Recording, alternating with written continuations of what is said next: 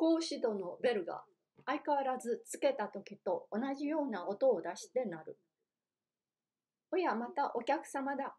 と、細君は茶の間へ引き下がる。細君と入れ違いに座敷へ入ってきた者は、誰かと思ったらご存知の越智東風君であった。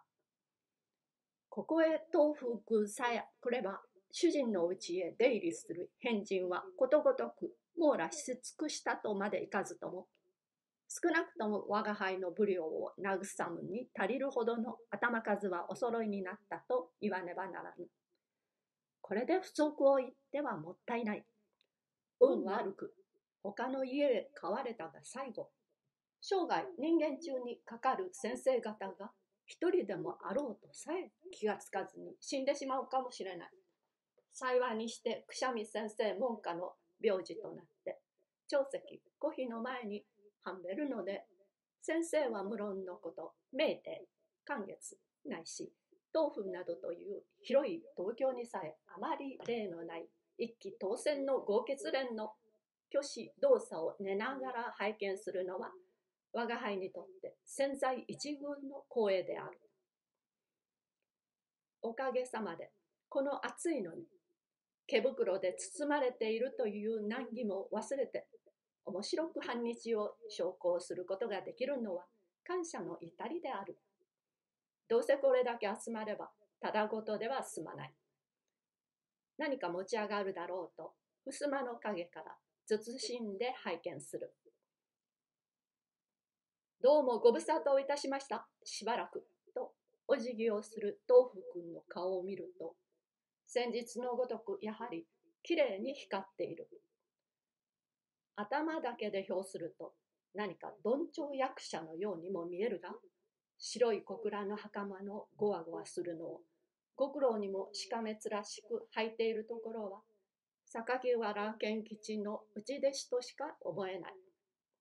したがって東風君の体で普通の人間らしいところは肩から腰までの間だけである。いや暑いのによくお出かけだね。さあ、ずっとこっちへ通りたまえ。と、メーテ先生は自分のうちらしい挨拶をする。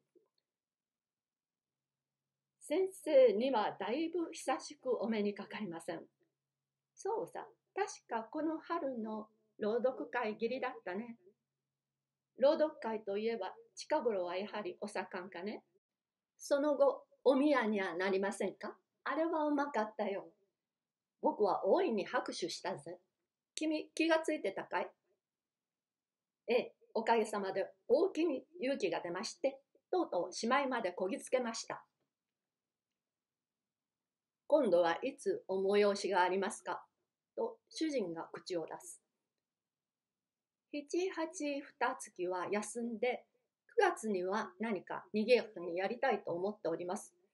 何か面白い趣向はございますまいか？さよう。と主人が気のない返事をする。東風君、僕の創作を一つやらないか？と今度は寛月くんが相手になる。君の創作なら面白いものだろうが、一体何かね？脚本さ、と寛月くんがなるべく推しを強く出ると、案のごとく、三人はちょっと毒気を抜かれて、申し合わせたように本人の顔を見る。脚本は偉い。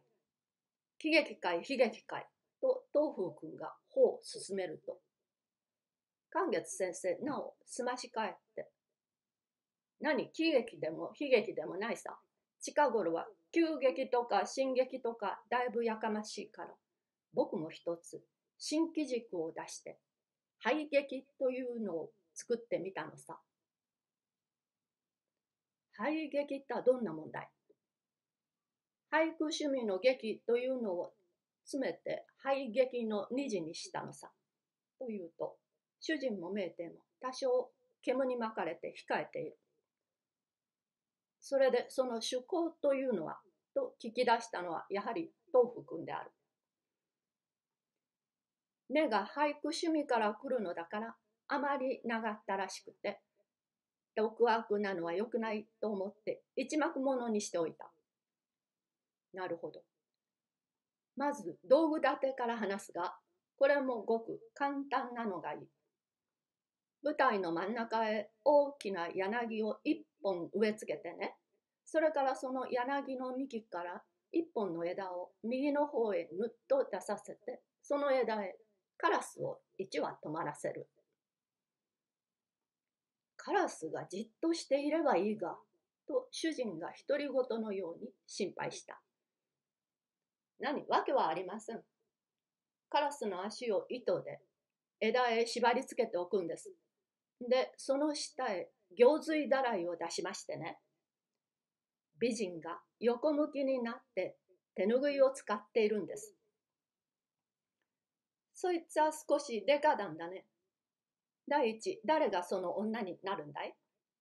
と名帝が聞く。何、これもすぐできます。美術学校のモデルを雇ってくるんです。